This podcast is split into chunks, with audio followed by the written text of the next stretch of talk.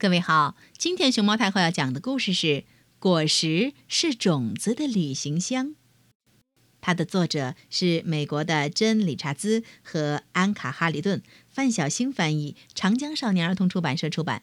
关注微信公众号和荔枝电台“熊猫太后摆故事”，都可以收听到熊猫太后讲的故事。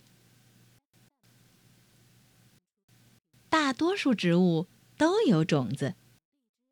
当你在土壤里种下一颗种子，给它浇水，一株新的植物就会长出来。种子经常会旅行到很远的地方。如果种子不去旅行的话，一个地方就会长出好多好多植物，那可就太拥挤了。有些种子乘着风去旅行，好像蒲公英；有些种子随着水飘向远方。很多种子在旅行的时候躺在果实里，比如石榴。果实就像种子的旅行箱，它一路上都好好的保护着。这些小旅客，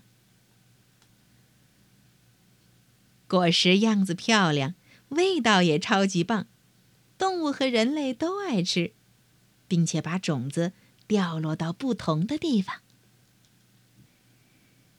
有些果实里边只有一颗大种子，这样的种子叫做果核，比如樱桃、西梅、杏儿、桃子。还有牛油果，都是这样的果实。有的果实里边有许多小种子。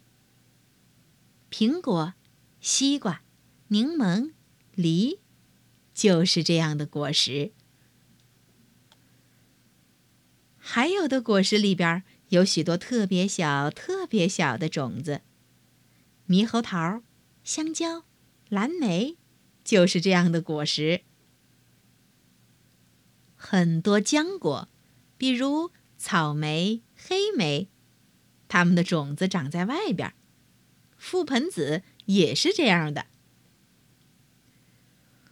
我们吃的一些蔬菜实际上是果实，它们也带着种子，比如奶油南瓜、茄子、西红柿、红椒、橄榄、绿豌豆、象石南瓜、豌豆。是种子。你能在玉米上找到它的种子吗？给你一点小提示：啃玉米的时候，你吃到肚子里的那部分就是哦。